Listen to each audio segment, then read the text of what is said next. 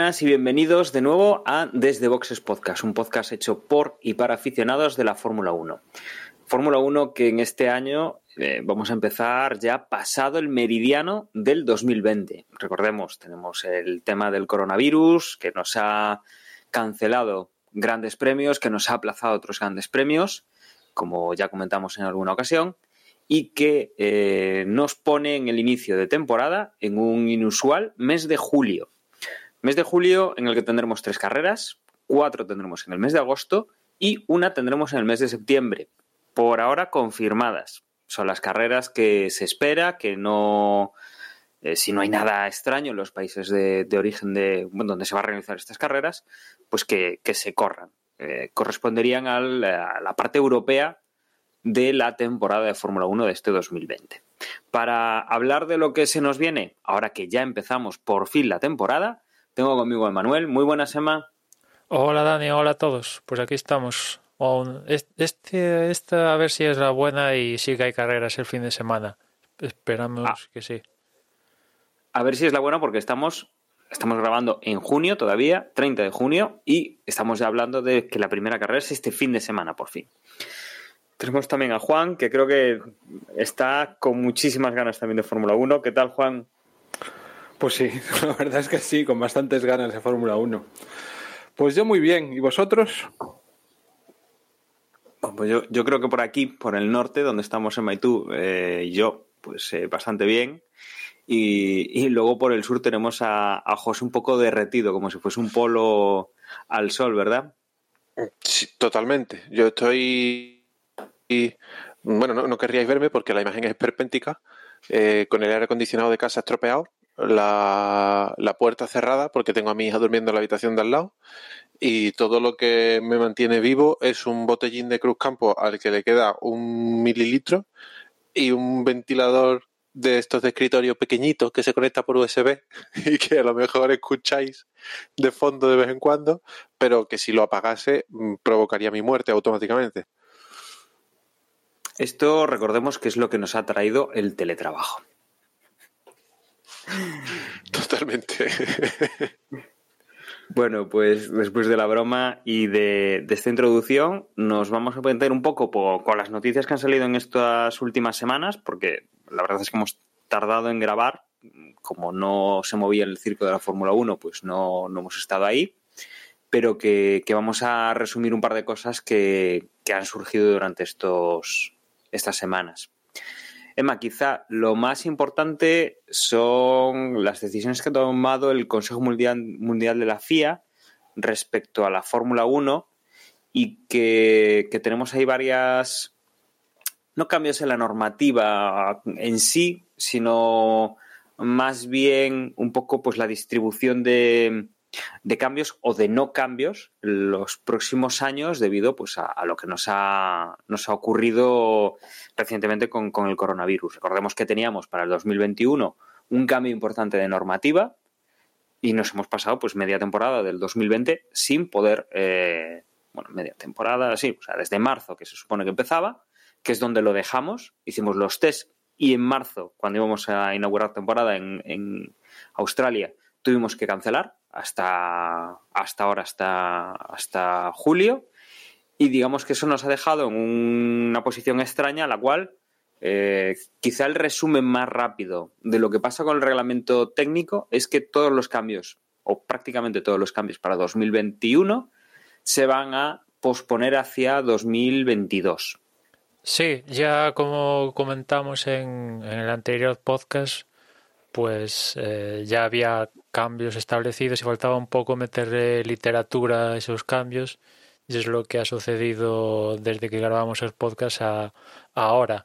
De, primeras, por, para empezar por el calendario de este año, que como decías antes en la introducción, de momento hay ocho pruebas confirmadas en territorio europeo, que yo la verdad pensaba que cuando fuéramos a grabar el previo de inicio del campeonato, pues ya tendríamos el campeonato definido y tal, ¿no? Sobre todo para saber eh, en qué condiciones los equipos van a empezar el campeonato, si van a tener tres unidades de potencia para todo el campeonato, dos, ya sabes, ¿no? Que esto es algo que, que, hablamos en el anterior podcast, pues esto no lo sabemos, pero bueno, tampoco es un cambio tan dramático porque estaríamos hablando de, de, tres a dos elementos, pero bueno, estaría bien conocer el calendario, que igual de aquí a Austria, que faltan unos días cuando estamos grabando esto, pues igual lo, lo publican definitivamente, pero desde luego no se va a quedar en las ocho pruebas europeas confirmadas a día de hoy, ¿no? que son dos en Austria, Hungría, dos en Gran Bretaña, España, Bélgica e Italia.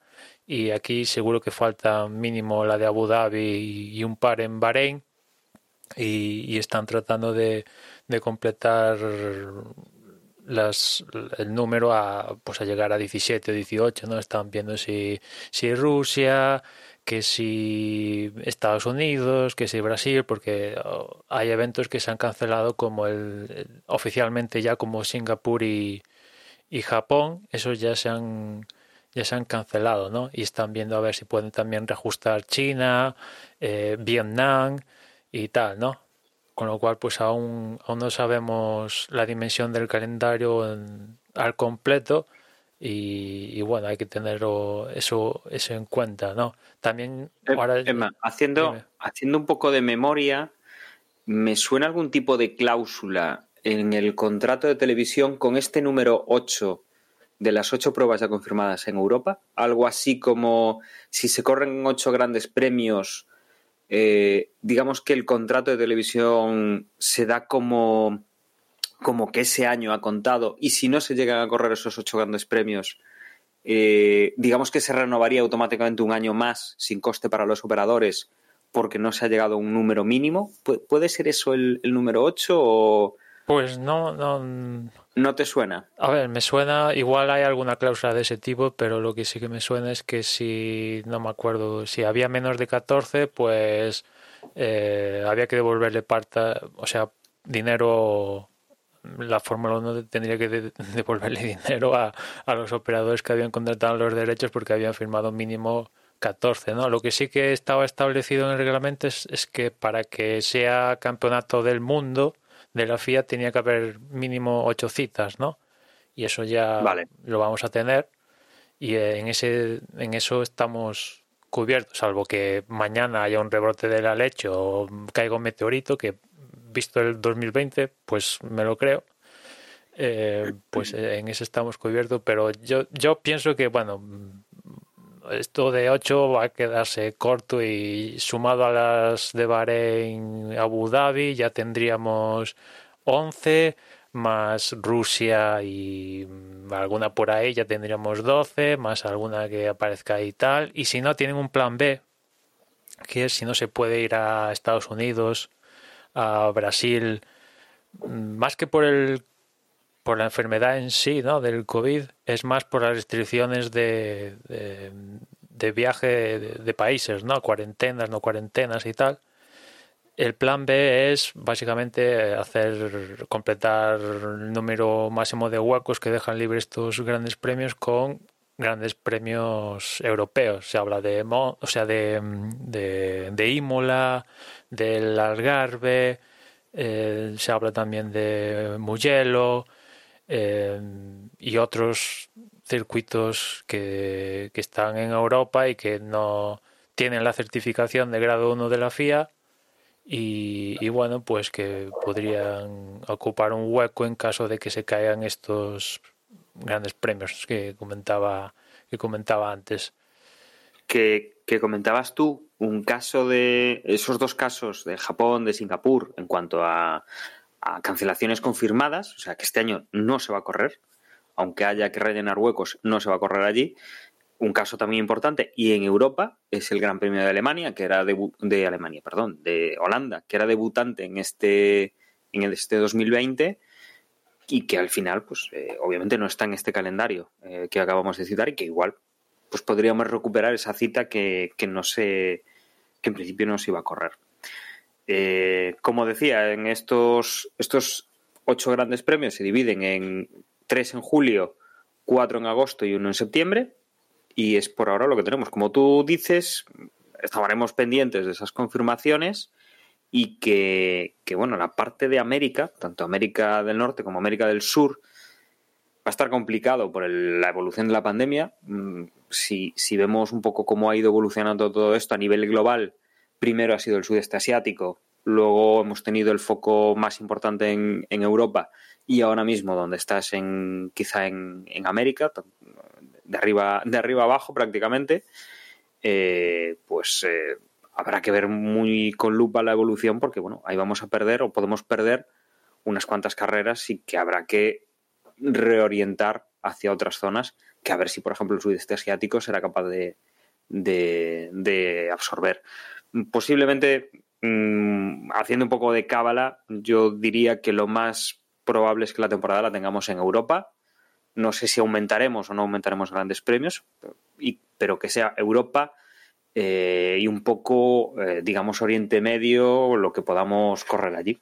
Que, bueno, por, por, las medidas que se han tomado, por un poco cómo, cómo es esa zona, seguramente sea fácil que, lo, que, que corran, sobre todo que estamos hablando de que no se corre con, con público. Con lo cual yo me imagino que vamos a tener un calendario mm, no vamos a ser tan optimistas, pero bueno, vamos a ser meridianamente optimistas y que estas ocho grandes pruebas se completarán con tres, cuatro, cinco más eh, a lo largo de, de, este 2020.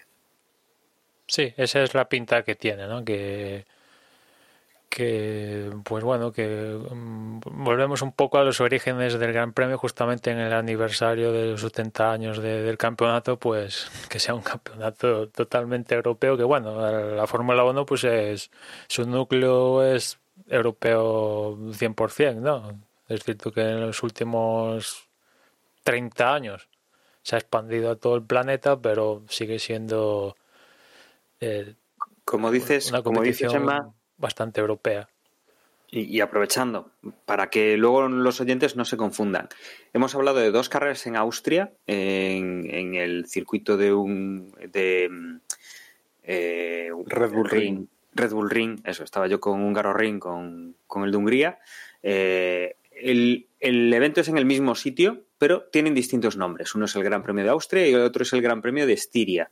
Un poco quizás, supongo que será pues para publicitar y para y para darle una diferenciación, ¿no? No es el mismo Gran Premio, aunque sí es en el mismo sitio. Entonces, primero es Austria, luego es Estiria, que es la región en la cual eh, se encuentra el, el, circuito. Y luego, con lo del 70 aniversario, lo mismo no, nos pasa en Gran Bretaña. Se corre el, el, Gran Premio en Silverstone y lo que hacen es eh, cambiarle el nombre. El primer Gran Premio es el Gran Premio de, de Gran Bretaña, eh, clásico de toda la vida, y el del 6-9 de agosto es el Gran Premio del 70 aniversario.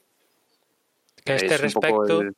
este respecto de las segundas citas dobles, seguidas además, pues han discutido si en estas citas a seguir eh, cambiar el modelo de, clasificación, no, es recuperar la idea de la temporada pasada donde la clasificación se hacía mediante una pequeña carrera el sábado que da lugar a la clasificación final del Gran Premio el domingo. Bueno, al final, pues parece que sobre todo por la posición de Mercedes sumado a última hora de Racing Point, pues no se van a hacer pirulas raras y vamos a tener el reglamento normal de toda la vida, clasificación de toda la vida y tal. Yo la verdad es que eh, en, en, este sentido eh, estaba de acuerdo con la idea de montar algo diferente para la segunda carrera en el mismo lugar, porque salvo condiciones meteorológicas, y neumáticos que únicamente Pirelli ha elegido diferentes compuestos para los, la doble cita de Gran Bretaña, pues a priori dices, pues tiene pinta de que las carreras van a ser un calco una de la otra, ¿no? Y, y por eso aquello de, pues en la segunda cita cambiar un poco, ¿no? Porque ya ponerlo eh, en general, para toda la temporada, yo hay la idea de hacer una carrera que dé lugar a una clasificación para la carrera del domingo, ya no, no, no me gusta mucho la idea, pero bueno, teniendo en cuenta las condiciones diferentes de esta temporada, pues estaba de acuerdo con la idea, pero no. Eh, no, no le han dado el visto bueno y aparte estoy el, el, argumento que dio Toto Wolf para rechazar la idea me convenció, ¿no? Ese respecto de que la Fórmula 1 es una meritocracia y yo en ese sentido estoy, estoy con él.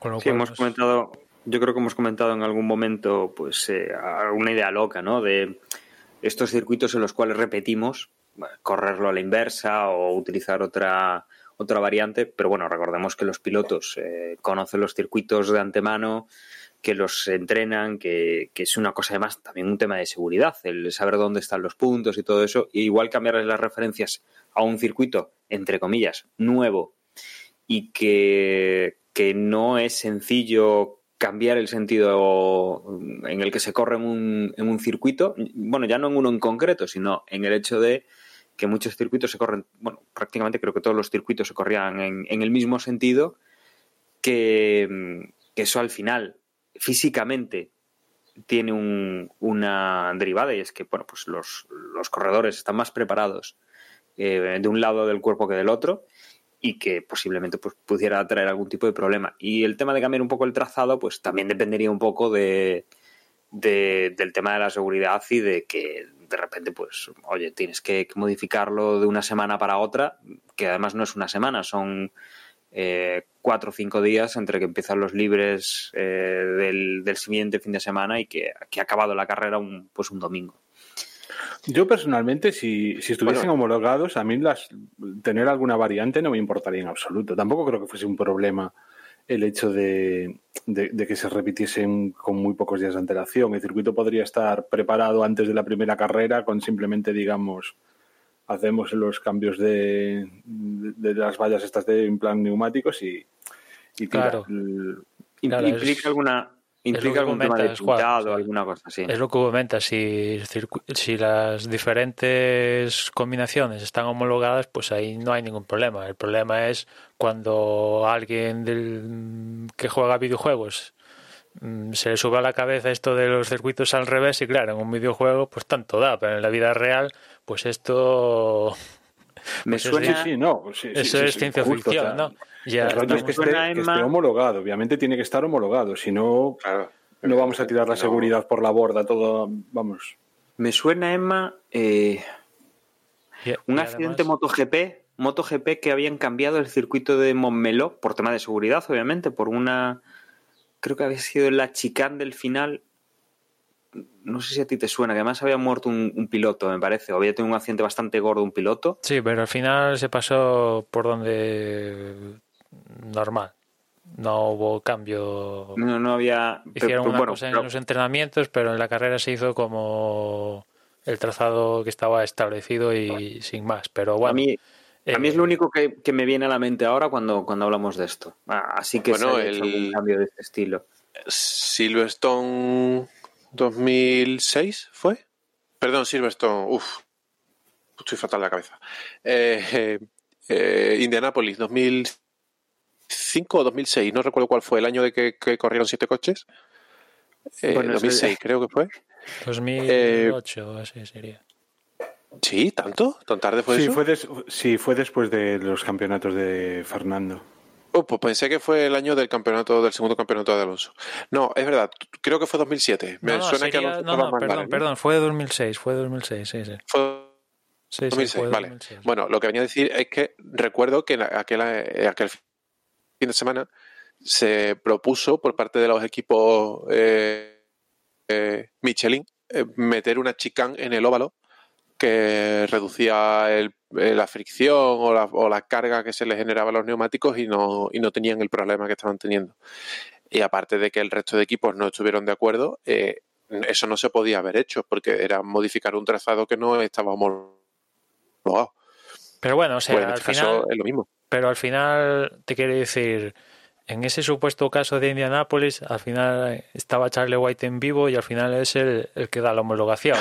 Te quiere decir, Hombre, pero, Pero la homologación no se da en 20 minutos, ¿no? Eso ah, requiere un proceso por parte de la FIA. Quiero decir, dentro de la homologación nos, nos, encontramos que hay un circuito como Mónaco que está homologado con el grado 1, que es el mayor, y al lado tenemos circuitos pues que tienen unas escapatorias que más grandes que el estado de Mónaco, te quiero decir. O sea, Mm, en ese sentido, pues hay que hacerlo, se hace y tal, ¿no? Pero dentro de la lista de, de, circuitos que tienen la máxima certificación en la cual se pueden disputar carreras de Fórmula 1, realmente el único trazado que tiene en todas las variantes, además, la máxima es Bahrein, que tiene creo que cuatro o cinco variaciones y todas tienen el grado 1. El resto, mm. pues tampoco es que creo que no sé, deben ser como 20 circuitos o una cosa así.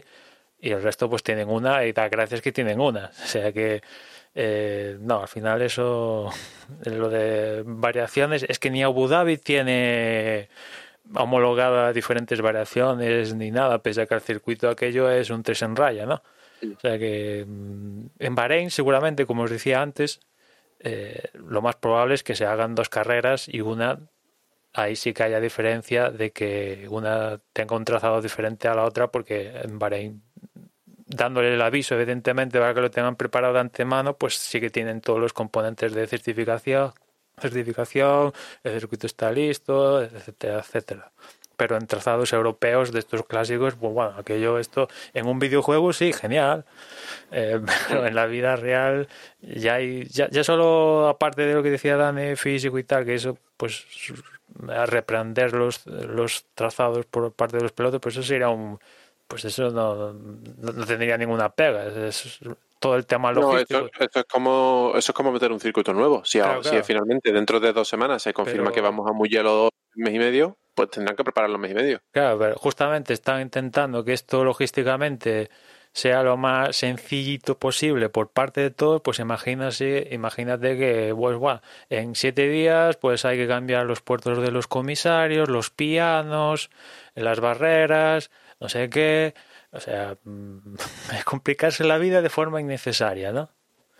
Ojo, y manteniendo las distancias de seguridad y con las normas sanitarias pertinentes. Aparte de eso, bueno. aparte. Sí, yo eso es, eso es precisamente lo que a mí más me hace no desconfiar, pero sí que, digamos, durante, todo el, durante toda la temporada van a estar todos los grandes premios en el filo, en el sentido de, o quizá no tanto en el filo, pero yo asumo que si de repente hay un rebrote en alguno de estos países, se cerrarán las, eh, las fronteras o, o, por ejemplo, yo qué sé, imaginaos aquí en España, cuando toque, si hubiese un rebrote gordo en, gordo en Cataluña, probablemente, aunque no todo España estuviese otra vez como hasta hace nada, a lo mejor sí en Cataluña, lo digo porque es justo donde está el circuito, ¿no? Claro. Mm. Y habría que suspender tal. Entonces, yo me imagino que habrá casi que estar un poco viendo cómo es la evolución en cada país de, sí, sí, este esto, tema. Eso, eso será una cuestión de cada país. Lo que es la Fórmula 1 no va, no va a parar. Tiene su protocolo, han pasado sus tests y sus, hacen sus burbujas en los hoteles. Además, si os paráis en la configuración. Ya, pero tú imagínate, tú imagínate que en un determinado país eh, se dice, pues se cierran las fronteras, de aquí no entra ni sale nadie. Ya, ya, por eso. O de esta región. pero si, por pues ejemplo, mañana. Eh, en la segunda carrera de Austria, seguro resulta que hacen test y salen cinco positivos, la carrera se va a hacer. De decir, esa es un poco la, la diferencia de lo que pasó, por ejemplo, en Australia en este momento mm. de, de, de ahora, ¿no? que evidentemente si el país eh, pues de repente Austria mm, toque de queda o lo que sea pues eh, pues adiós eso ya está, es una instancia superior a la Fórmula 1 evidentemente no pero si mañana Hamilton da positivo pues Hamilton se queda en su casa mm, a diferencia de lo que pasaría lo que vimos en Australia, que seguramente pues no salía la carrera, pues ahora eh, hemos evolucionado en estos más de, tres meses que han pasado desde, aquel. Qué, qué, peligroso me parece, pero bueno, no sé. Después, en cuanto a normas confirmadas aparte del calendario, pues el tema presupuestario pues se ha confirmado, ¿no? Se ha rebajado al próximo año a 145 millones a 140 en 2022 y a 135 entre el 2023 y 2025. Después, pues han confirmado el tema de congelación de partes de cara a. Nos, metemos, en el técnico, Emma, si te parece, con, eso, con la congelación de partes para, para 2021, que digamos que desplaza hacia el 22 todo el tema de los cambios y, sobre todo, busca ya limitar el, el desarrollo en el 2020-2021. Cambian además el tema de los tokens, ¿verdad? Sí, han, congelan chasis, caja de cambios y una serie de componentes mecánicos que en el reglamento pues está, están, están escritos y además para permitir la evolución, la evolución se sacan un sistema de tokens.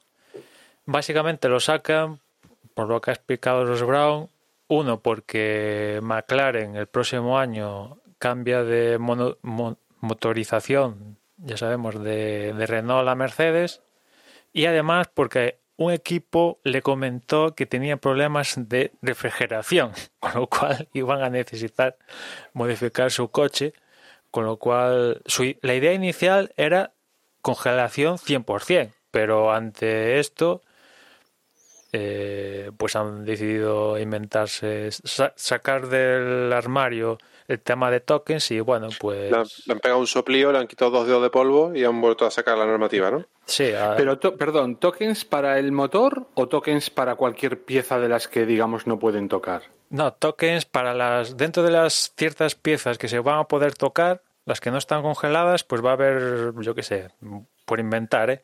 Alerón delantero equivale a cuatro tokens. Pues...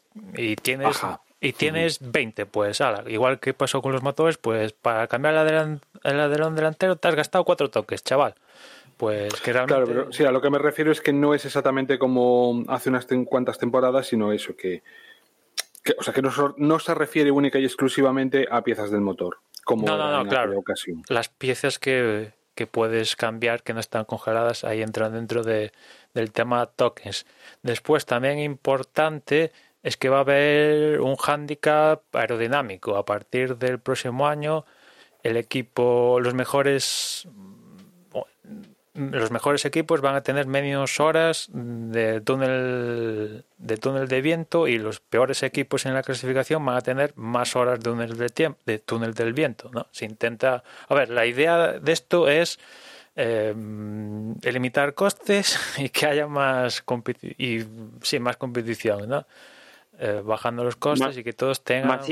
Más, igualdad, quizá. Lo de la competición estará por ver, pero buscar un poco la, igualdad. ¿no? si te va bien el coche, chaval, no lo toques. Exacto. Deja cambiar al que va de último para, para ver si te, si te coge. Sí, y básicamente son, esos son los cambios más, más gruesos. Quizás mm. por comentar. Eh, hay, un par de cositas más, Emma. Para el próximo em, año el cambio así más gordo eh, es que cambian el fondo planos en la parte que va delante de las ruedas traseras eh, para mitigar el aumento de, carga aerodinámica que daría la, la teórica evolución de los equipos año a año, pues va a haber esa, esa parte del, del fondo plano que va delante de las ruedas mm, se corta literalmente, se va a cortar y, ahí los equipos van a enfocar sus esfuerzos de cara al próximo año porque ya digo que básicamente en esencia el coche de, de este año es lo que vamos a ver el próximo año. Después también para el próximo año también se, aumenta el efectivamente, el peso mínimo, 440, 749 kilos. Eh, ¿Te acuerdas en cuánto lo teníamos ahora? ¿Cuánto estamos aumentando? Estamos aumentando casi 50. ¿O me estoy yendo mucho? No, no, yo creo que no tengo el dato aquí, pero deben ser unos cuantos kilillos, pero no 50. 50 no, no, 50, no, no, rondaba los. Tendría que buscártelo ahora, pero deben estar en, a razón de, no sé, igual me quedo corto, pero un par de kilos o una cuestión, una cosa así. Nada, nada salvaje en ese aspecto, pero bueno, kilito a kilito, el peso del coche va aumentando y al final. 7.28 en el caso de. No. 728, no, 734 creo que fue para el tema del hash, que fue el último cambio. O sea que estaremos eh, en 15 kilos. 15 kilos más o menos. Y luego este año además también limitamos las actualizaciones de la unidad de potencia para este 2020. No afectaría a 2021. También en términos de software, para esas unidades de potencia también, también van a estar limitadillos. Creo que ahora no tengo el dato, pero creo que son como cuatro evoluciones del software, una cosa así. O sea que realmente yo, el problema que tengo con todo esto, de, sí, me parece muy bien que intentan compactar la parrilla y tal, me parece fantástico, pero explicarle al aficionado de toda la vida que hay tokens, que hay un handicap aerodinámico, que no sé qué, que esto está limitado, que el otro no está limitado, que esto está congelado, el otro no está congelado, que hay, aparte de, todo lo que ya tenemos ahora, pues, joder, pues... Eh, hay que tener al lado al Excel y tener una licenciatura poco a poco, ¿no? O sea que. Y quizá además un poco, eh, también quitando estas partes técnicas, hay algunas cosas así que han ido añadiendo que uh, resultan curiosas. Em, el tema, por ejemplo, de los, eh, los eventos, que ahora mismo pues estas carreras van a ser encerrado eh, no va a haber público. Recordemos, en estas ocho carreras, desde luego, no va a haber público. Más adelante lo que se puede hacer es otra historia, pero estas ocho son declaradas sin público. Con lo cual hay que tener en cuenta también esto, ¿no? En, el reglamento del 2020, eh, que el evento sea público o no, que, pueda, haber, que pueda haber gente.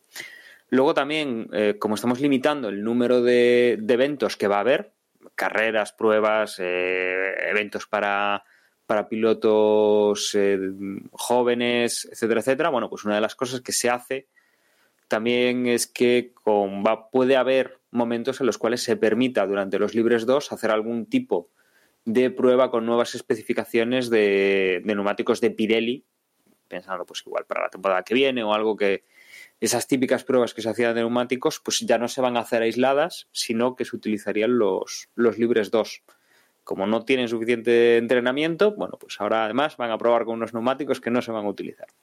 Tienen esa, esa posibilidad. Como decías, bueno, el tema de la, de la, la, reducción de las horas de, de pruebas aerodinámicas, dependiendo un poco de la posición, y que además también se van a, se van a rebajar durante el 2020 eh, de manera genérica. El, cuántas van a poder hacer los equipos. Para 2021, pues ya invertimos, digamos, la posición en el campeonato con la cantidad de horas que van a, que van a, poder eh, utilizar. A partir del 2022 ya están hablando de, de temas de toques de, queda en cuanto a las horas que van a poder dedicar los, los mecánicos a trabajar en los coches y, que van a poder pues eh, estar en, en, el box eh, trabajando durante el fin de semana. Se, han hecho, bueno, pues algún tipo de, cambios a nivel, eh, como diríamos, pues social, de bajas por enfermedad, de permisos de maternidad, paternidad. La verdad es que se ha tocado de todo. Tema de. Claro, eso entra dentro de, a la hora de. Más, más digamos, la, gestión, sí. De calcular el límite presupuestario, pues vamos a ver, claro, todo esto de si hay bajas, todo esto, pues claro, mm, para computar como en el límite presupuestario, pues hay que tener este cosas eh, tal, ¿no? Que la verdad, a mí yo que... A ver, a mí lo que me importa es lo que yo pasa en la Yo esto lo miré, así un, lo miré así un poco de forma diagonal, pero me da un poco que se refería a medidas que como bajan los, eh, o sea, precisamente como baja el límite presupuestario, que ese límite, o sea, que esa bajada, que ese, ese descenso de, presupuesto no repercuta en lo que es el personal trabajador. Entonces, había medidas como que tienen que ver con seguros médicos y cosas de esas. Yo me imagino que tiene que ver a, eh, eh, o sea, que eso, que, haya determinadas circunstancias laborales que se sigan manteniendo como hasta ahora y, que el hecho de disminuir los presupuestos no afecte a las familias, básicamente. De... de los trabajadores, como puede ser un seguro médico y más eh, con el contexto actual que tenemos. Claro, sí, esas, esas excepciones, aparte de los sueldos de los pilotos, toda la mercadotecnia y, los sueldos a los, a, los dirigentes top que estaban excluidos del límite, pues también están incluidos ahora, ¿no? Estas excepciones de, que no forman dentro del límite, lo que comenta Juan, ¿no? Que los equipos no aprovechen para hacer recortes ahí y, que esto forme parte de las excepciones. Se han, ido metiendo en todo. Han aprovechado que tienen tiempo libre, que, no se está corriendo y bueno, pues lo han, lo han dejado todo bien atado. Quizá estas medidas pues no son las más importantes, pero dan muestra un poco de, de por dónde está yendo la, la Fórmula 1. Luego, cambiando ya un poco de tema, Emma, eh, tenemos un equipo, bueno, confirmamos de alguna manera mucho más lo que ya sabíamos con el equipo Williams, que llevaba ya muchos años eh, de capa caída y que ahora mismo pues está teniendo muchísimos problemas económicos, aparte de deportivos, por lo que hemos visto la evolución de los años anteriores, obviamente de este año no podemos hablar, y que, que lo tenemos como siempre en la cuerda floja, quizá ahora más aún en esa cuerda floja. Sí, Williams de una tocada en este último mes ha pasado de, ser un equipo histórico de la Fórmula 1 que no estaba en venta a directamente pues ponerse en venta, ¿no? Mm, además, al mismo tiempo que decía esto, pues rompía con, con su patrocinador principal, que meses antes había extendido el patrocinio yo la verdad que aquí no, esa es una cosa que se me escapa, ¿no? O sea, como, ¿cómo es posible que hace escasos meses, que lo llegamos a comentar aquí en el podcast, amplias el contrato a sabiendas de lo que ya es Williams, ¿no? Porque ya Rocky sabía lo que es Williams, o sea, no, no era aquí, no, les, no era nuevo, ¿no? Que ya sabían que Williams, pues, últimas plazas y tal, ¿no? Ya saben a lo que iban y ampliaron el contrato y de repente, pues hace unas semanas, pues dicen que rompen, rompen con Rocket de primeras, que ya, ya sabemos la nueva decoración y tal del monoplaza. Y aparte, pues lo, relevante de todo, aparte de lo de Rocket, es que por primera vez eh, Williams se han mostrado abiertos a, a la completa venta de, de, toda la empresa, ¿no? Evidentemente eso incluyendo el, el equipo de Fórmula 1, cosa que hasta ahora se había mm, negado diciendo que vamos que no, sí no, lo iban a hacer no y tal que que era algo familiar y tal pues mira pues al final pues ya, ya es que era era mucho mucho larguero no ya era ya eran muchas gotas para el vaso y, y no evidentemente un equipo eh, estando en las últimas plazas día sí y día también, pues tiene unos, unos límites, pero dentro de lo bueno de Williams es que no va a caer. Yo creo que no, no va a caer porque tiene todo un. Tiene todo, aparte de la historia que tiene detrás, todo el tema institucional también y, estructural de, de, la compañía, aparte de lo que es el, el, equipo de Fórmula 1, pues la empresa de ingeniería y todo eso, pues, pues tiene su, su, su cosa buena, ¿no?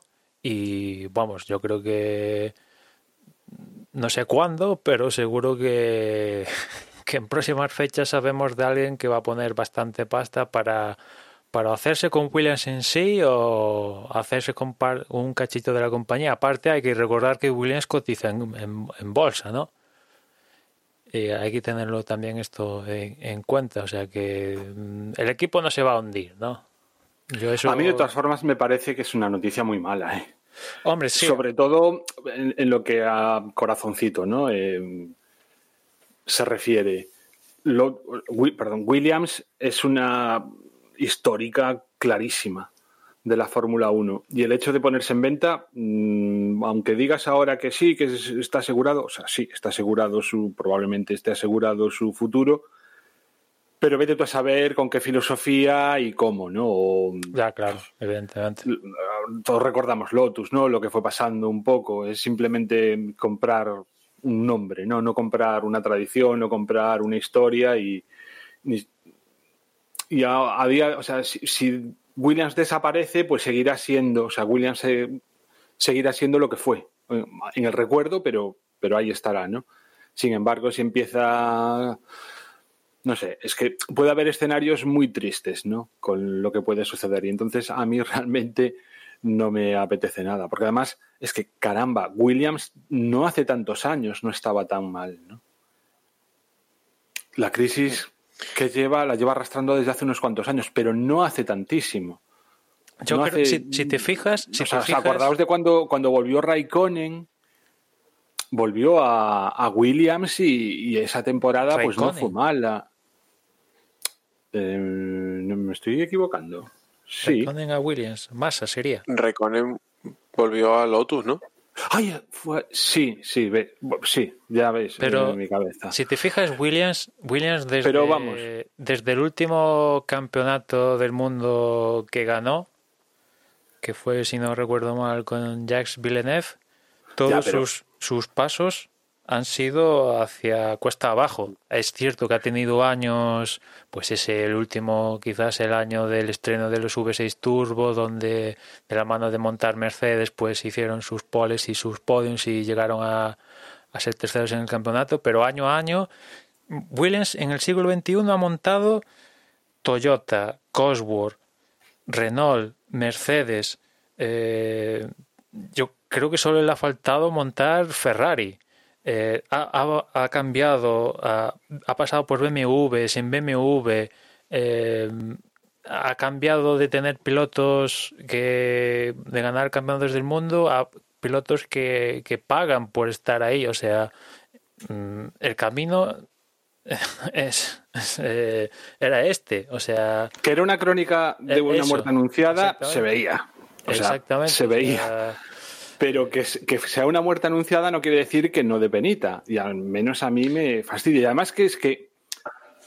Mm, vale, el, camino, el, vector descendente estaba muy claro. Pero no hace tanto, no o sea. No hace tantísimo mm, estaba tan mal. O sea.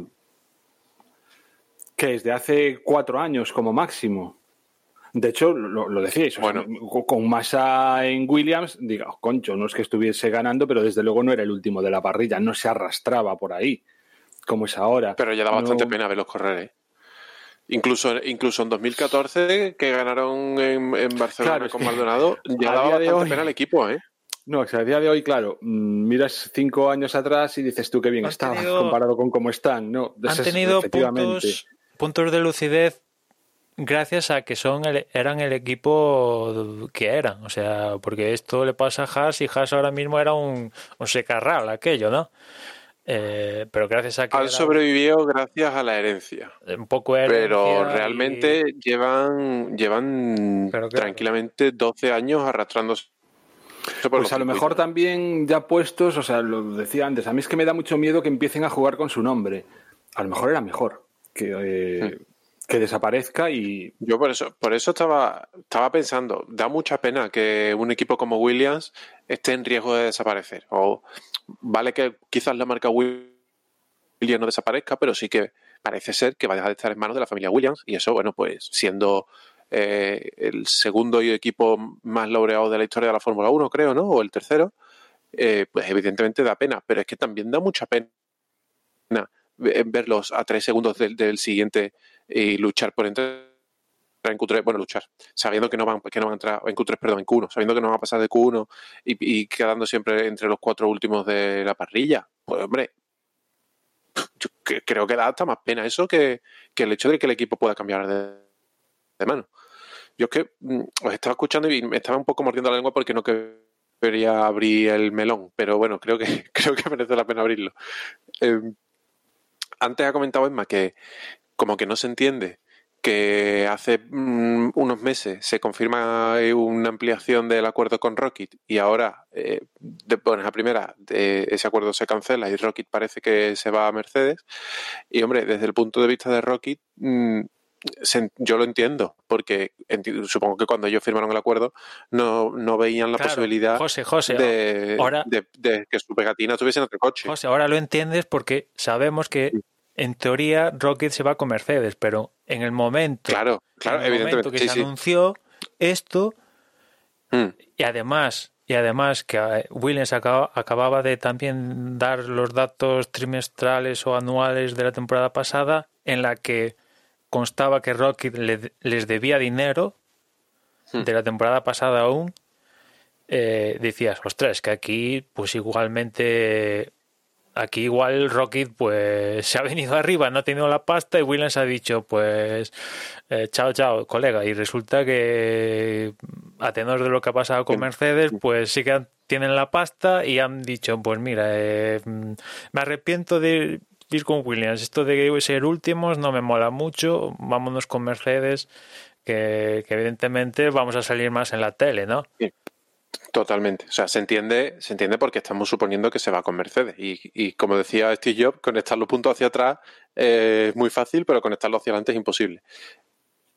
Mm, y luego, desde el punto de vista de Williams, eh, el hecho de que después de tantos años en una situación económica tan mala, ellos han negado por activa y por pasiva que el equipo se fuese a vender porque era, era la familia y eso pertenecía a su herencia familiar y nunca iban a dejar que eso se escapara y ahora también sin mucho, sin mucho tiempo de, de trasiego, sin mucho tiempo de, un cambio de opinión que se haya podido ver venir de, de pronto.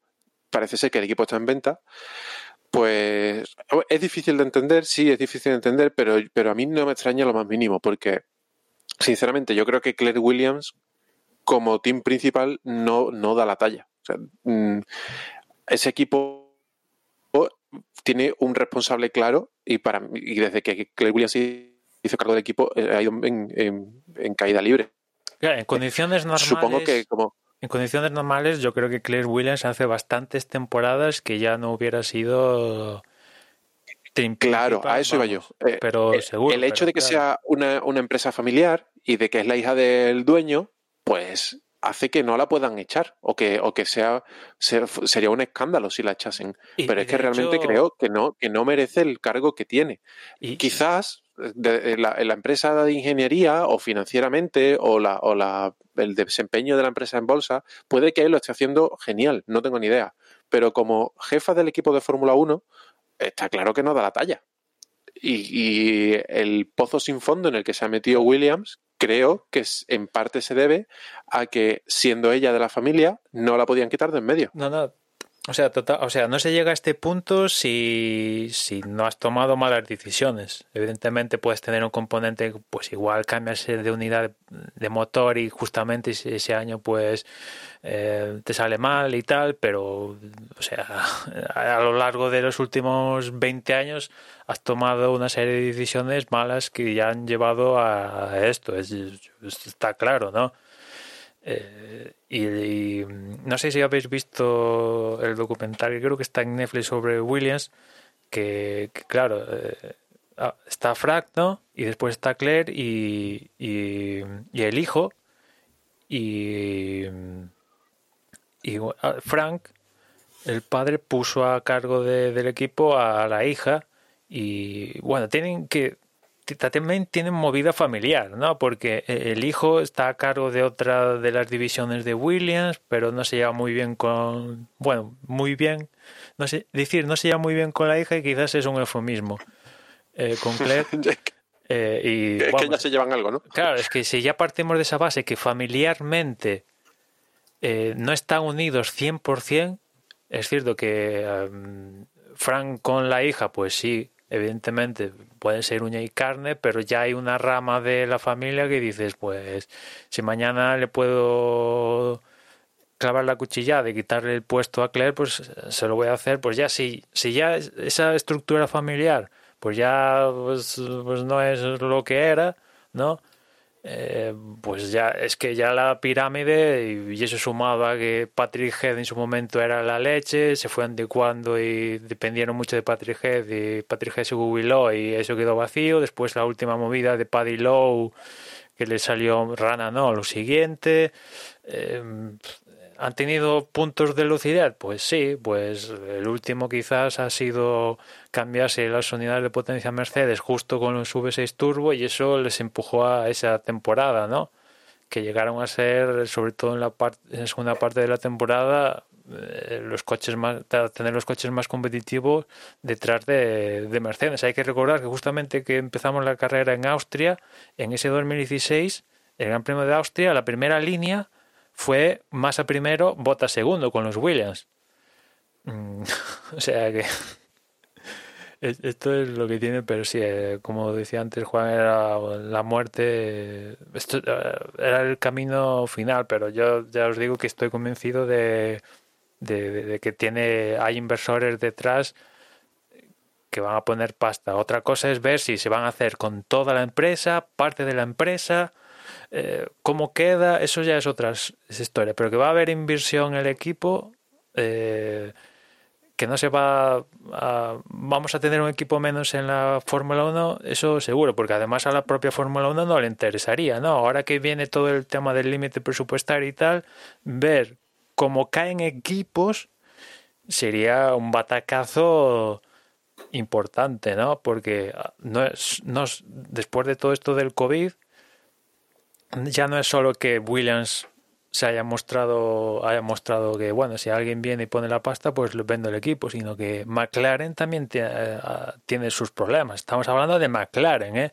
que es, antes decía José que Williams es el segundo más, más laureado, creo que está primero Ferrari, después McLaren y tercero Williams, si no voy mal. O sea, Williams y McLaren, dos de los tres equipos más laureados, con problemas financieros importantes, porque en el caso de McLaren eh, han, pidieron, sí, pidieron un préstamo al gobierno británico, le dijeron que no. A partir de que le dijeron que no, mm, dijeron, vamos, nos ha surgido esto del COVID. Con el COVID, ya lo ha dicho Zach Brown, en el momento que pasó lo del COVID, todas las diferentes ramificaciones que tiene McLaren se han parado al 100%, que vamos a ver cómo aparece McLaren en Austria, en las primeras citas, debido a eso. Em, bueno, hoy se ha anunciado ya que, ya han resuelto los problemas financieros. eso, eso iba, eso iba que, que, en McLaren llegaron a, bueno, de primeras han, han van a reajustar eh, al personal dentro del grupo en sí, que también afecta a la Fórmula 1. Creo que 1.200 despidos, si no, si no tengo el dato por ahí. 1.200 despidos, sí, 1.200 despidos. Dentro del grupo han barajado desde hipotecarse todo hasta vender alguna participación del equipo y cuando digo hipotecarse, hasta hipotecar auténticas joyas del automovilismo como toda su colección de monoplazas históricos, pues llegaron a barajar hipotecarlas o venderlas. ¿Sabes? Que esos coches de Senna, Mansell, Prost, Bruce McLaren, etcétera, que están expuestos en Walking, que valen auténticas, bueno, es que es únicos, son únicos, pues barajaron eh, hipotecarlos o vender participación a una parte de la participación del equipo porque no había la pasta para intentar ser competitivos el próximo año. El próximo año. Al final, eh, a falta de que salten, que McLaren lo comunique oficialmente, parece que el, el, el, banco de Bahrein pues les ha soltado un crédito que va a suponer que van a ir que van a estar tranquilos de cara al, al próximo año pero estamos hablando de McLaren, ¿sabes? O sea, contaba antes que McLaren es la segunda más laureada, que, lo tiene todo y tal, y está, vamos, yo cuando leí que barajaban hipotecar los coches históricos, dije, joder, pues no es que estén mal, es que esto ya es mm, situación límite. Y después hay que recordar que McLaren antes decía que con el COVID han parado todo.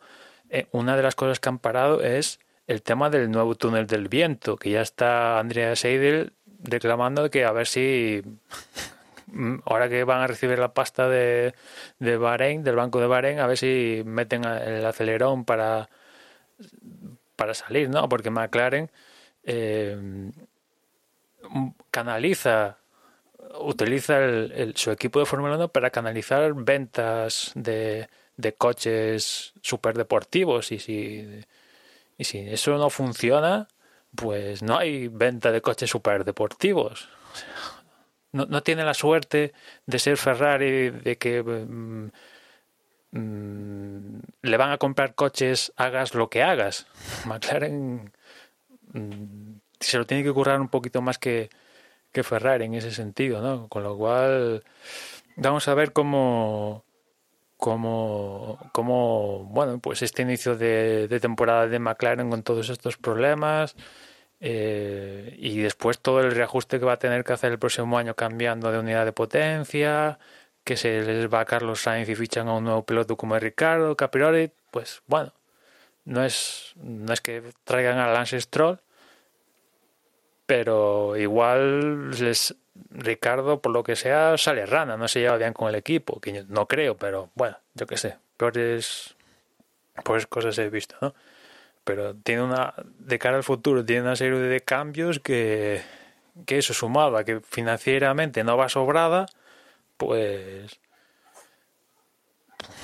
Y eso sumado a que tiene proyectos de... Está también implicada en, en la IndyCar bueno, vamos a ver cómo, cómo le va a, McLaren de momento en la primera carrera de, de Austria del próximo fin de semana.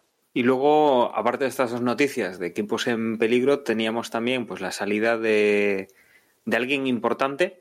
Normalmente estos perfiles son un poco desconocidos, pero, pero es alguien que si hablamos de que ha estado durante 16 años en la parte de, unidades de potencia del equipo Mercedes, eh, es una persona, bueno, pues que, como, como comprenderéis, es parte responsable del éxito de, la escudería en los últimos años, con unos motores fiables, con, una, eh, un gran rendimiento y que, seguramente de forma indirecta podemos asegurar eh, que, ha contribuido a gran parte de esos, de esos títulos.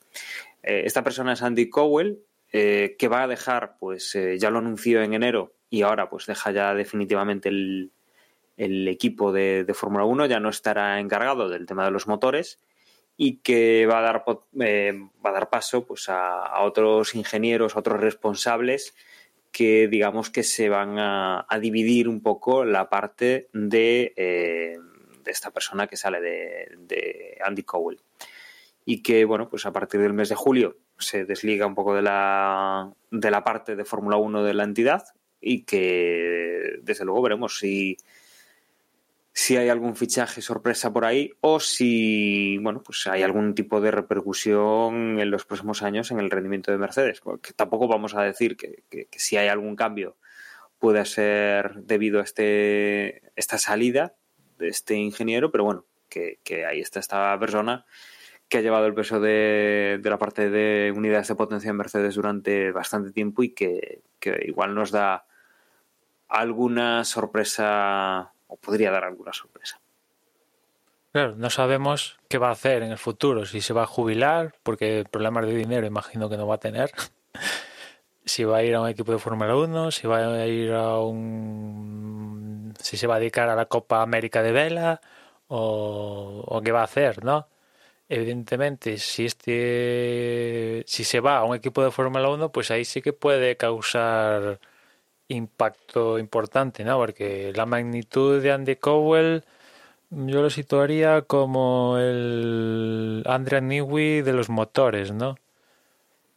O sea, eso eh, un auténtico, bueno, pues ya sabemos lo que los gran, los, sí, las carreras, eh, campeonatos del mundo que está ganando Mercedes, ¿no? Y parte de eso es debido a este a este señor. Evidentemente nos lo han comunicado ahora, pero al parecer eh, esto se lleva cociendo ya unos cuantos meses en Mercedes y no les ha causado un impacto de ah, Andy me ha dicho que se va ayer.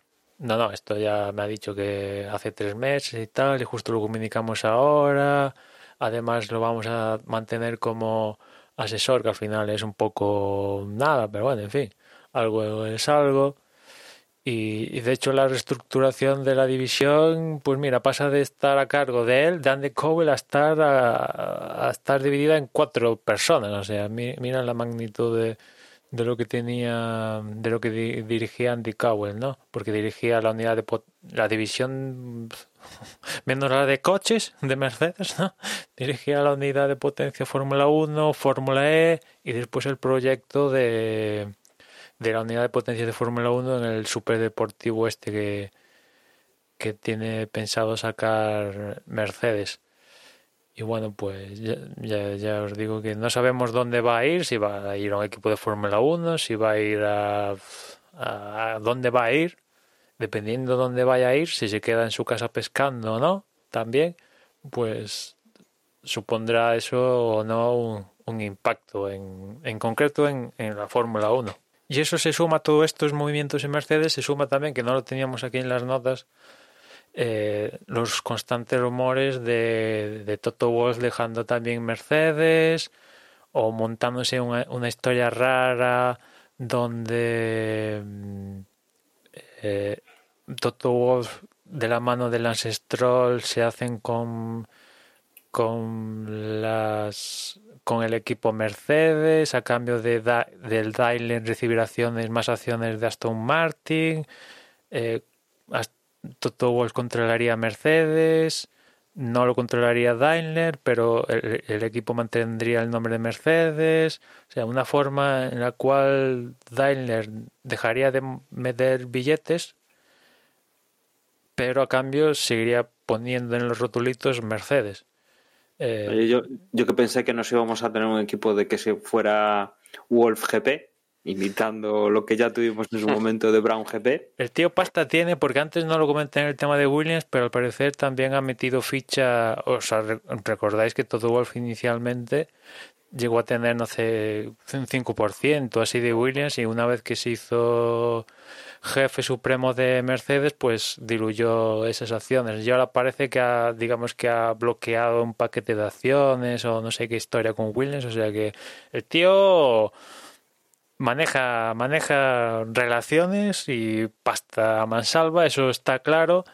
Y es un actor importante. Yo diría que es ahora mismo de, de las personas más poderosas que hay en el paddock por parte de los equipos, segura.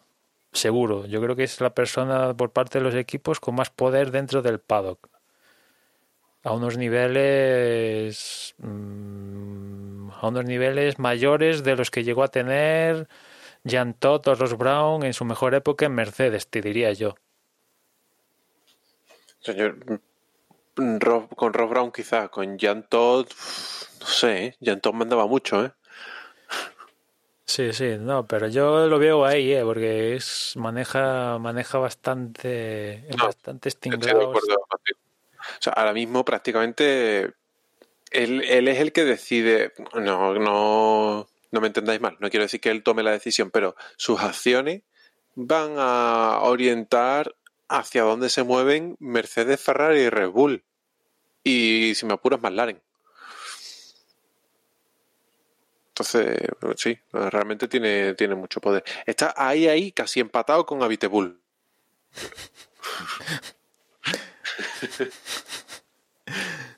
Ostras, eh, no me imagino. eso fue una navajada trapera. ¿eh? Esta concentración de, poder en manos de Abitabul, vamos, no tenemos Fórmula 1 seguro, vamos.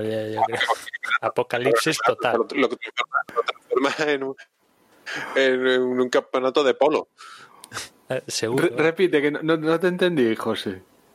Se ha cortado, ¿no? Que digo que ese, ese poder en manos de Abitebul acabaría con la Fórmula 1, la transformaría en un campeonato de polo.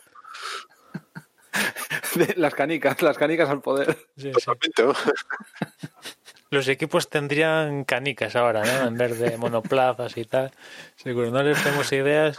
Que sí, sí. Vamos a ver cómo les va a Renault, que están prometiendo. Es uno de los equipos post confinamiento que está prometiendo novedades importantes de cara a esta primera cita que ya tenemos en, en Austria, que va a contar con los horarios tradicionales europeos, ¿no?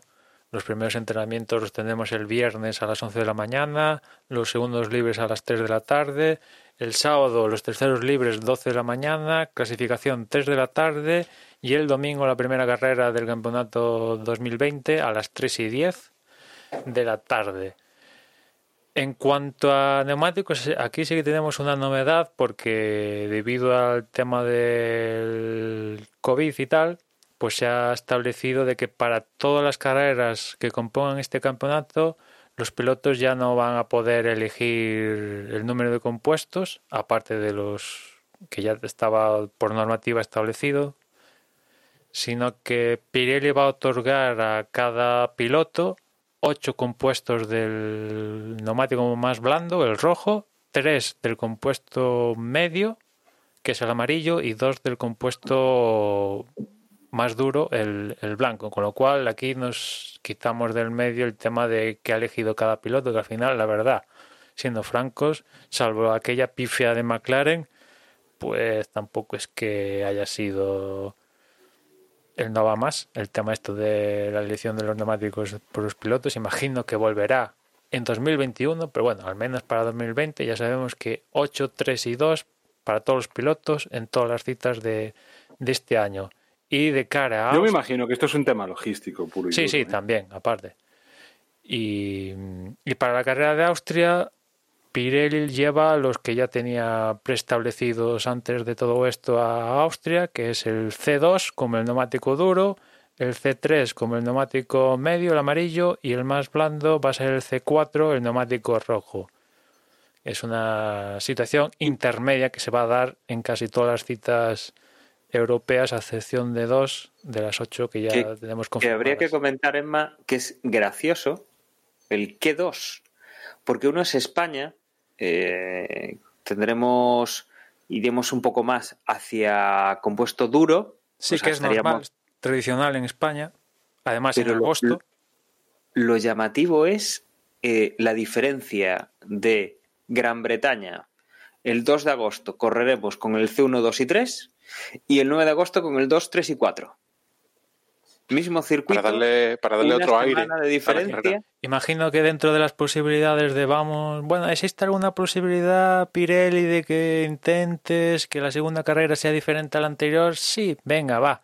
Si damos un pasito hacia los compuestos más blandos, igual provocamos algo. Es la única excepción.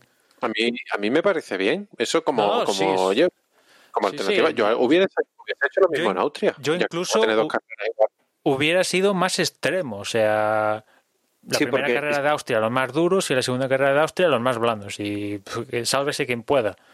Es Eh, que aquí irán al C2, C3 en la primera carrera y si van bien, al C2 y C3 en la segunda. efectivamente. las Pero con otros posibilidades- colores. La posibilidad es de que ruedas Otro color, pero el neumático es el mismo. Las mismas, pero con otro color. Claro, Las posibilidades de que en la segunda carrera de Austria veamos un calco de la primera son bastante altas. Eh, Sí. eh, La cosa es así. Hombre, con ¿sabes? una semana de diferencia, todo igual. Es que todo, todo, lo, todo, lo- todo el contexto de la carrera va a ser exactamente Claro, el mismo. salvo que meteorológicamente, pues mm, toco madera, ap- aparezca algún algo externo, pues vamos a tener muchas posibilidades porque son carreras consecutivas y no va a haber margen de maniobra. Traigo una pieza de última hora.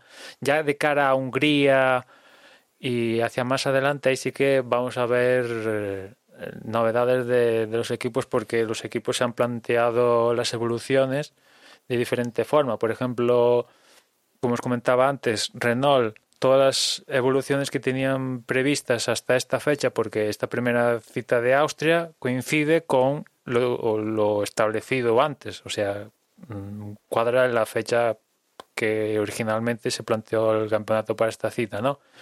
Y, y Renault tenía planteado hasta este momento como tres evoluciones y ellos han seguido hacia adelante y van a evidentemente esas evoluciones hay evoluciones que nunca van a haber nunca van a haber probado pista pero las van a traer mm, las teóricas que habrían estrenado en Paul Ricard o en Canadá o estas pues todas estas las van a acumular aquí en Austria.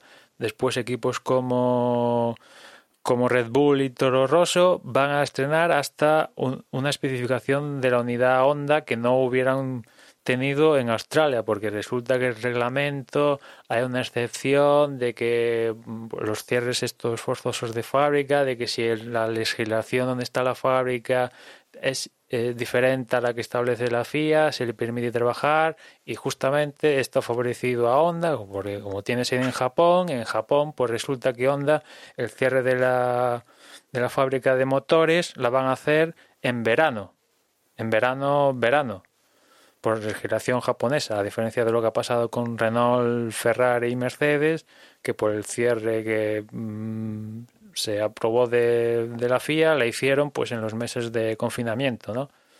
Y por eso Red Bull y, y, Alfa Tauri van a tener esta nueva especificación de motor aquí en Austria de la primera carrera. Después tenemos el caso de Ferrari que va teóricamente, porque vete tú a saber, igual nos llevamos a una sorpresa, va a llevar tanto la carrera 1 de Austria como la carrera 2 de Austria el mismo coche que iba a llevar a Australia. Ya en Hungría, Binotto está diciendo que va a traer aquí el Nova más, el, la versión B del coche. Que es lo, que la verdad yo lo entiendo, ¿no? Porque, por ejemplo, en, el caso de Ferrari, el tema de la pandemia les cogió más, más mm. pronto que otros. Los ¿no? primeros. Los primeros, mm. y aparte les cuadró con, bueno, pues los tres, no sé cuántos meses estuvieron 30 y pico, más de 40 días con el cierre forzoso de Mercedes, después Ferrari pues tenía sus movidas con, por el COVID y tal, y entiendo que, que hubieran tenido más dificultades que otras monoplazas, pero así están un poco todas. Después tenemos, por ejemplo, el caso de Haas, que están, mmm, están pidiendo casi, suplicando a ver si, si tenemos alguna evolución, si cae alguna cosa a lo largo de, de, lo que tenemos de temporada. Después tenemos el caso de Racing Point, que están diciendo que van a tener un par de evoluciones porque ya a estas alturas de la temporada normalmente ya se empezaría a volcar muchos esfuerzos en el coche del próximo año. Pero bueno, como hay esta congelación de cosas y tal, pues hay que tener que, van a tener que hacer un reajuste. Bueno, que resumidas cuentas, lo que os quiero decir es que eh, las, las conclusiones que pudimos sacar de los test de Barcelona, pues, eh, pues hay que volver a sacar, que ya hubiéramos tenido que sacar conclusiones de Australia, pues aquí tenemos, no, sé vosotros cómo pensáis, pero yo imagino que tenemos, partiendo de la base que yo veo a Mercedes, hay uno, dos, sí o sí, hay una serie de incógnitas mayores de lo tradicional a la hora de plantear un comienzo de temporada, justamente por este parón de, tres meses, ¿no? Porque hay que ver, empezamos la, la temporada en territorio Red Bull, ¿no? Los dos últimos años Verstappen ha ganado ahí en, en Austria.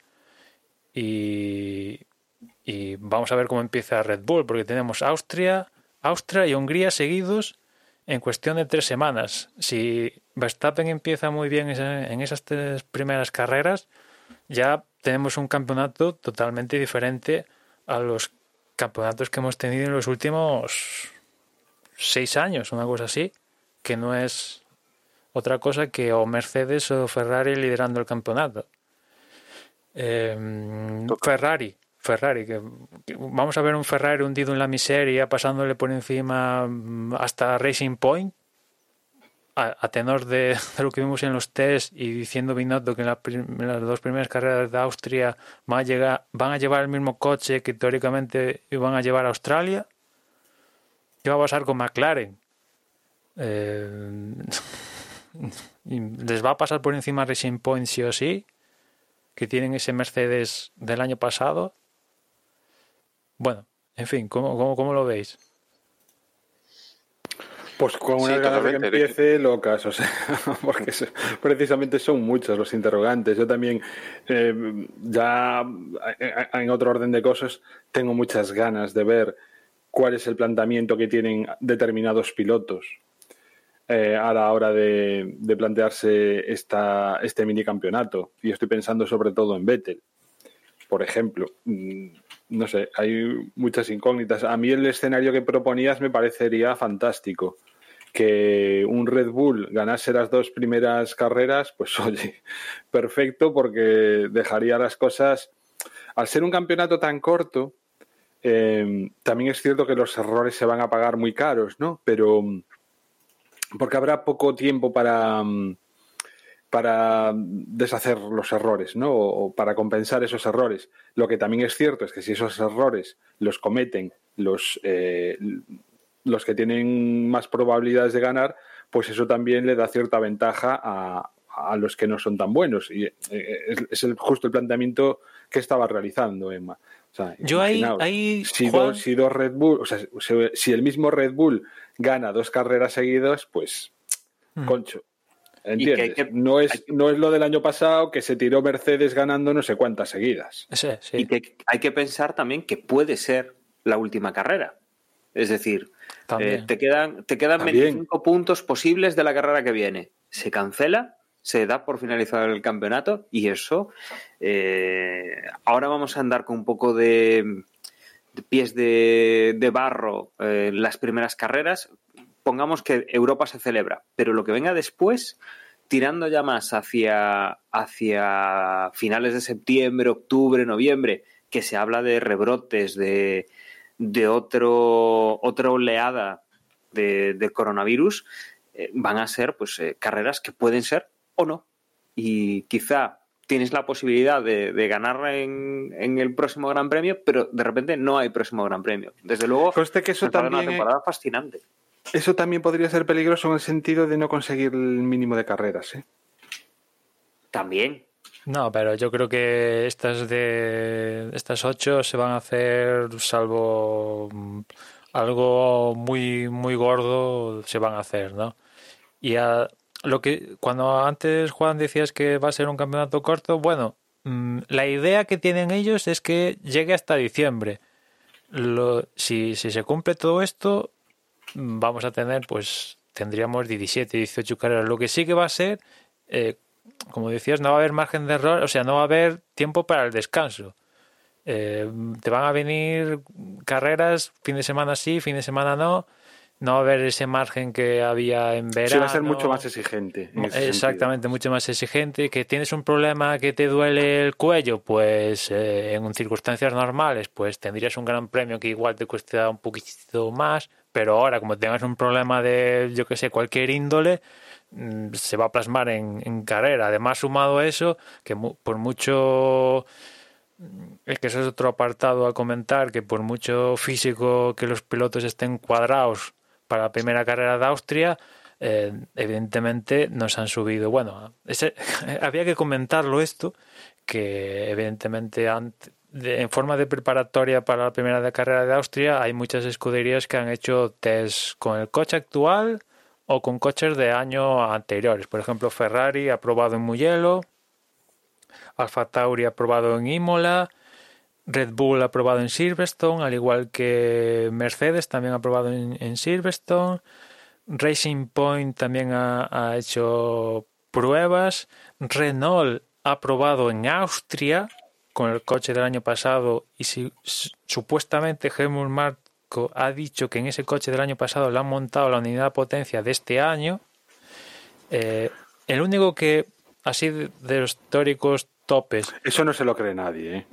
El único que no ha hecho kilómetros, a excepción de Haas, Williams y creo que ya, que no ha hecho kilómetros con el coche actual en forma de día de grabación o utilizando un coche de la temporada pasada ha sido McLaren, que se dice que Renault les ha dicho que no, tu tía, que no os doy motores ni para el coche del año pasado ni para motores extra para filming days, ni hostias. Tenéis lo que tenéis para la temporada, se acaba el contrato y, ya, cada uno por su lado, ¿no?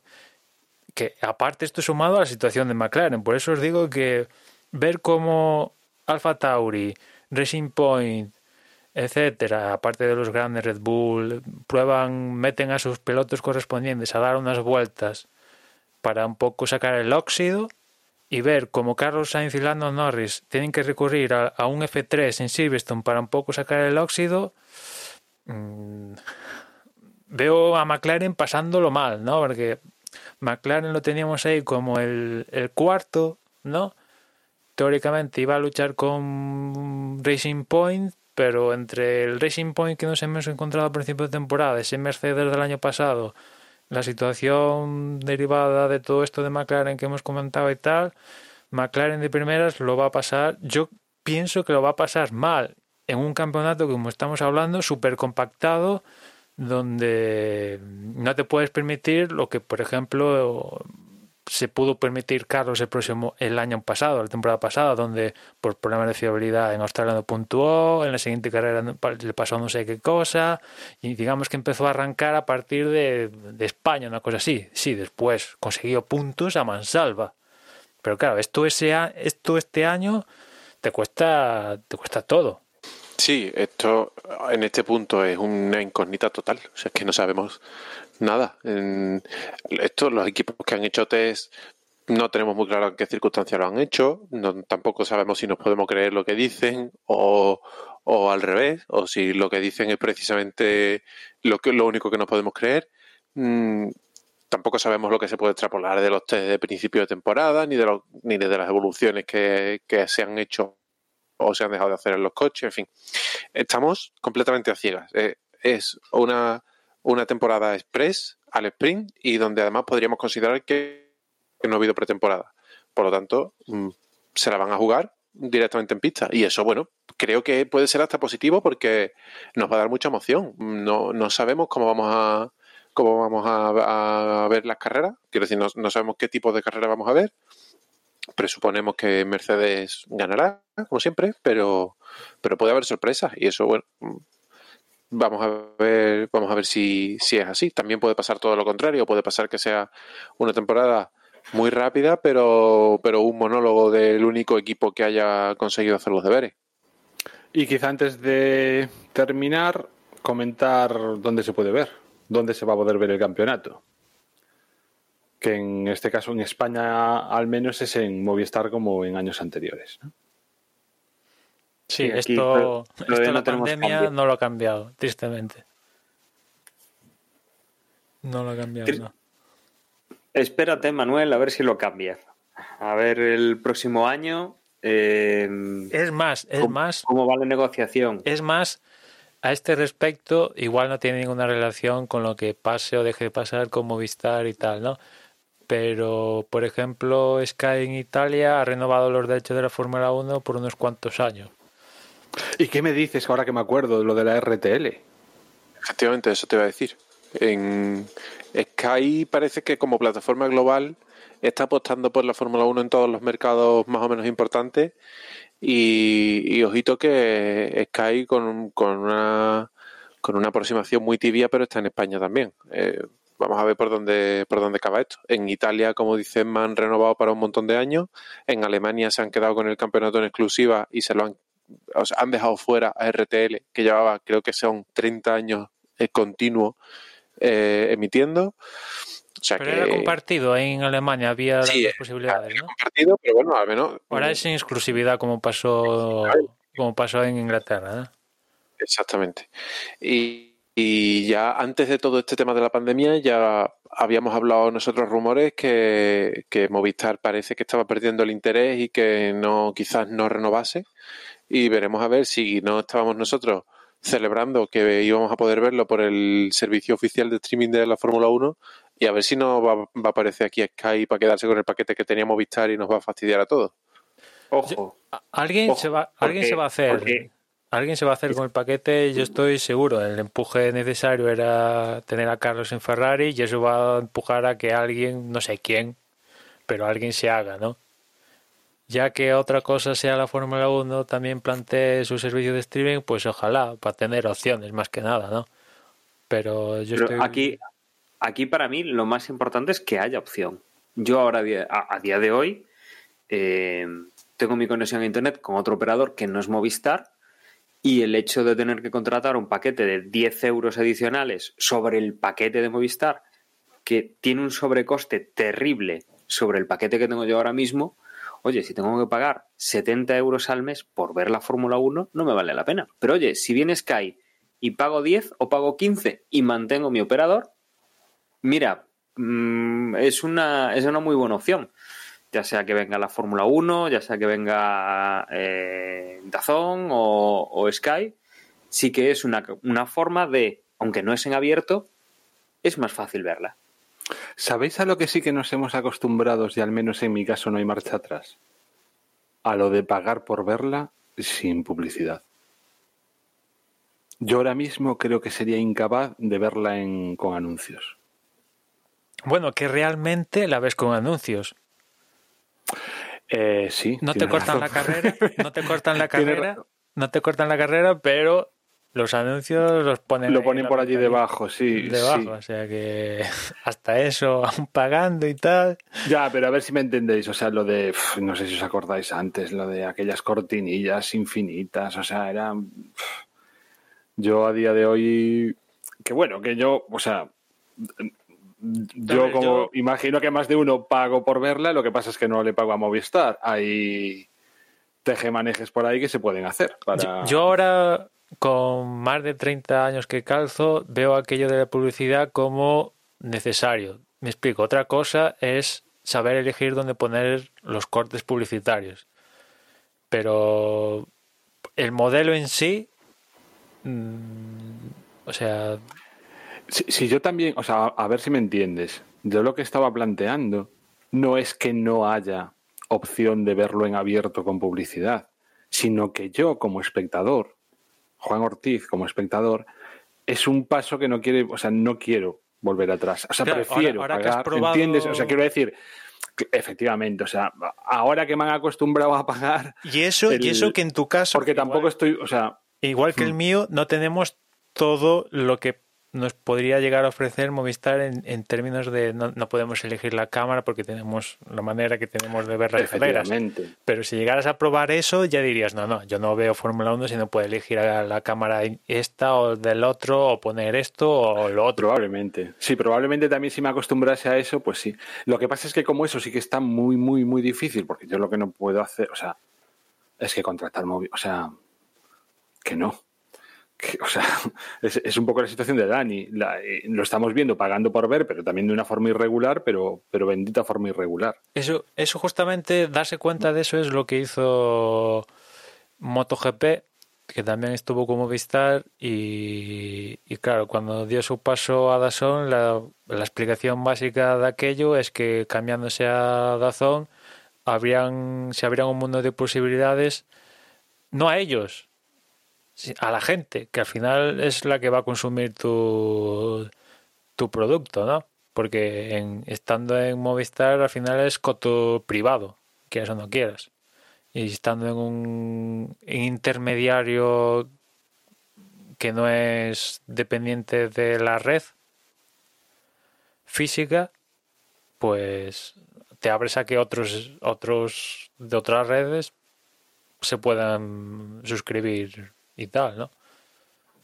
Lo que sí... Sí, sí, es que lo, que decimos muchas veces, o sea... Opciones, Incluso si me apuras, que, o sea, lo ideal sería que hubiese em, competencia. Lo mismo que, por ejemplo, a día de hoy para escuchar música, pues tienes varias plataformas, unas cuantas además, para escuchar música en, en streaming, pues que lo mismo ocurriese, imagínate, o sea que pues un canal te ofrecen más ya, o sea, obviamente es un producto totalmente diferente, pero entendámonos que, que por mí ojalá hubiese hasta competencia en ese sentido. Y que te ofrecen unas cosas, otros te ofrecieran otras cosas. Y, después el servicio. Y tú lo que más te conviniese. El servicio propio de Fórmula 1, que para mí tiene cosas guays, ¿no? Como que tú te lo guisas, tú te lo comes, ¿no? A la hora de elegir cámaras, eh, información y tal. Eh, no acaba de dar el salto definitivo a la televisión, porque las aplicaciones están para iPad, tabletas, teléfonos, y creo que está para Roku en Estados Unidos y tal. O sea, te quiero decir, si ahora mismo me pudiera suscribir al servicio de Fórmula 1 sin complicaciones aquí en España, yo dudo que me suscribiera porque, joder, para ver las carreras en el iPad, a ver, un día lo puedo hacer, pero todos los días anclado al iPad Podrías hacer.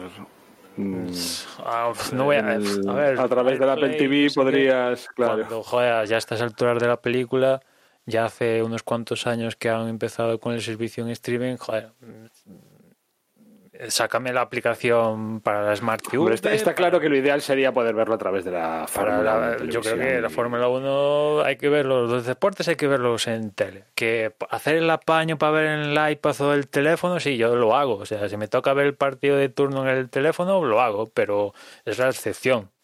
La norma es en la tele y tal, guay, fantástico y si puedo, ¿no? Y claro, si no me, si me lo ofreces, evidentemente, pues hay ahí, hay un componente que el servicio de streaming de la Fórmula 1 propio también tienen que, que pegarle un estirón también. Aparte de expandir su oferta a determinados países, pues también técnicamente pulirlo un, un poco bastante en ese aspecto, ¿no? Y no sé si queréis comentar alguna cosilla. Bueno, dejamos de comentar las zonas de, DRS de Austria, pero van a ser, salvo cambio de última hora, tres zonas de DRS, la línea de meta o llegada, la siguiente recta que tiene Austria, ¿no? entre la 1 y la 3, y la siguiente zona de DRS pues la siguiente zona pseudo recta, que es entre la 3 y la 4, pues casi todo DRS lo que tiene Austria, ¿no? Es un circuito que para empezar el campeonato a ver, yo no voy a, no voy a echar de menos Austria. perdón, Australia. Bueno, pues yo sí, porque, yo sí porque Australia. Yo sí, porque para ciertas cosas soy muy tradicional y a mí me gusta que empiecen en Australia. Y que el empezar el campeonato madrugando. Sí, quizás el horario ahí, saber que de primeras no vamos a, madrugar lo que tenemos de campeonato confirmado, le quita cierto madrugar o ver la carrera a las 8 de la tarde, ¿no? De momento eso no lo tenemos confirmado. Quizás le quita, le quita encanto al campeonato, ¿no? Hombre, para mí Australia y Canadá tienen un encanto especial que es una pena que se pierdan. Mm, ya no porque empiece el campeonato o acabe o lo que quieran, pero son circuitos que, me gustan mucho las carreras que se ven ahí. Entonces, bueno, eh, me da pena. Pero, y Austria hasta el momento no me, no me dice mucho. No está mal, pero bueno. Pero después de tanto tiempo sin Fórmula 1, la que iba a ser la, el espacio entre temporadas más cortos de la historia ha acabado siendo el más largo, ah, ya que me da igual, como, como si quieren correr en, no sé, en un oval todas las carreras, que me da igual, que corran ya algo. Bueno, a ver, que, que da igual lo que opinemos. O sea, que nos gusta Austria, bien, dos tazas. Que no nos gusta, dos tazas. o sea, es que al final... Lentejas. este año, no, no, este, este año estamos, bueno, estamos haciendo el previo de una carrera que el, la semana que viene vamos a hacer el post de la carrera. El previo de la misma. ¿Qué vamos a decir? Bueno, a ver, si eso. El rollo este de pues la marmota ya ha pasado, ¿no? Este año. Claro, claro. Y es que después vamos a hacer el post otra vez de la carrera de Austria. O sea, y, y vosotros imaginaos ahora la tontería de que, que al final, a ver, es el mismo circuito, son los mismos neumáticos, serán los mismos pilotos. Vosotros posiblemente sean las, mismas condiciones. volvemos a publicar el mismo episodio y Claro, es lo que iba a comentar. Eh, sería razonable si se hace un cálculo de la carrera 2, de la carrera 1, no hacer el podcast. yo, yo no lo veo, ¿eh? Que todo esto. Lo ponemos en piloto automático. Sí, sí. Porque claro, imagínate, dentro de una semana decimos, bueno, ¿y qué esperamos para la segunda carrera de Austria? Coño, pues si te lo acabamos de contar, lo mismo. Hombre, a ver, lo mismo. Oye, la Fórmula 1 es capaz de mm, sorprendernos mm, eliminando, por ejemplo, una zona de DRS. Hombre, pues sería un factor que igual se lo tienen. O sea, yo imagino, quiero pensar que esta gente es inteligente y, y de cara a las, las segunda carreras, tanto de Gran Bretaña como de Austria, habrán barajado cambios que provoquen cambios. Poner, poner los aspersores. Eh, dentro de los factibles que se pueden hacer. Uno de estos es lo que acaba de comentar Juan, el tema de las zonas de RS aquí en Austria, pues mira, en la carrera 1 tienes 3, en la carrera 2 pues tienes 2, mm, no sé. Por dentro de los cambios que pueden hacer para que la segunda carrera no sea un calco de la primera, aparte de que tema meteorológico y de lo que hablamos de Gran Bretaña, de los diferentes compuestos, pues oye, no sé. Sería una forma, ¿no? Porque el tema de clasificación y tal ya sabemos que no, no, no lo van a hacer. En ese sentido que, que, bueno, pues hubiera sido especial, cuanto menos, de haberlo puesto, pero bueno, pues decidieron que no. Bueno, pues eso.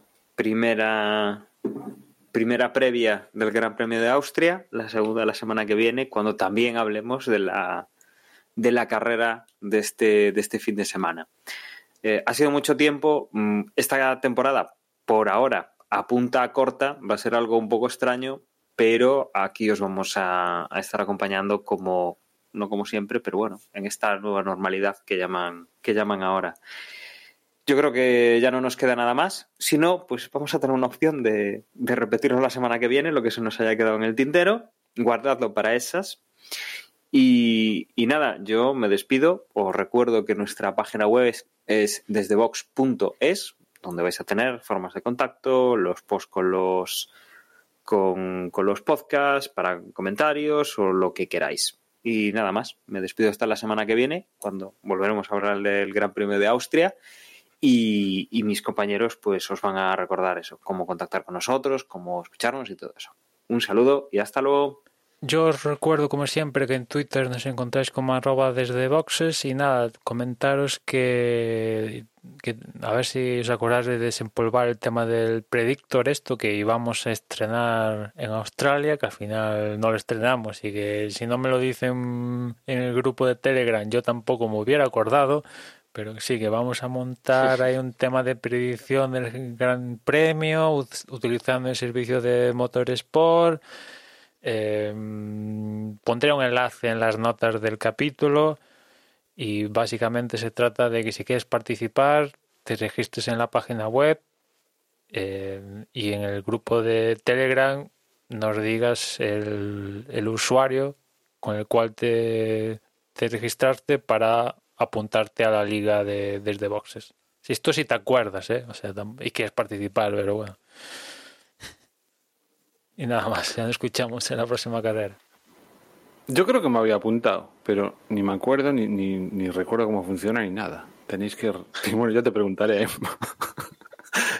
Em, y nada, que si nos queréis enviar un email lo podéis hacer a desdeboxespodcast.gmail.com No he tenido que mirarlo después de un montón de meses, así que el Alzheimer no, no va tan mal por ahora. Venga, nos vemos la semana que viene. Chao, chao. Bueno, pues yo os recuerdo el grupo de Telegram t.me barra desde boxes. Eh, el que no sea, el que no haya entrado en el grupo del Telegram que aproveche y entre ahora, porque se vienen eh, semanas de, de, mucho movimiento y mucho comentario, así que es el mejor momento, el mejor posible momento para, para entrar. Y nada, que encantado de haber vuelto a grabar con vosotros después de todo este tiempo de confinamiento. Encantado de que vuelva por fin la Fórmula 1 y nos volvemos a escuchar la semana que viene.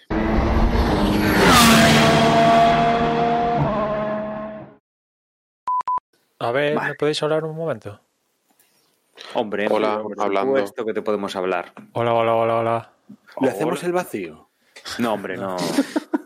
No, no es plan, Juan, no es plan. Lo ignoramos, hablamos entre nosotros, pero no con él. Venga, voy a poner esto en directo. Vaya plan. Juan se está grabando, ¿eh? Ya tiene, ya tiene toma falsa. Yo no le di a grabar. Hostia, qué cabrón, claro. Por eso No, pero bueno, la mierda. Estamos en directo.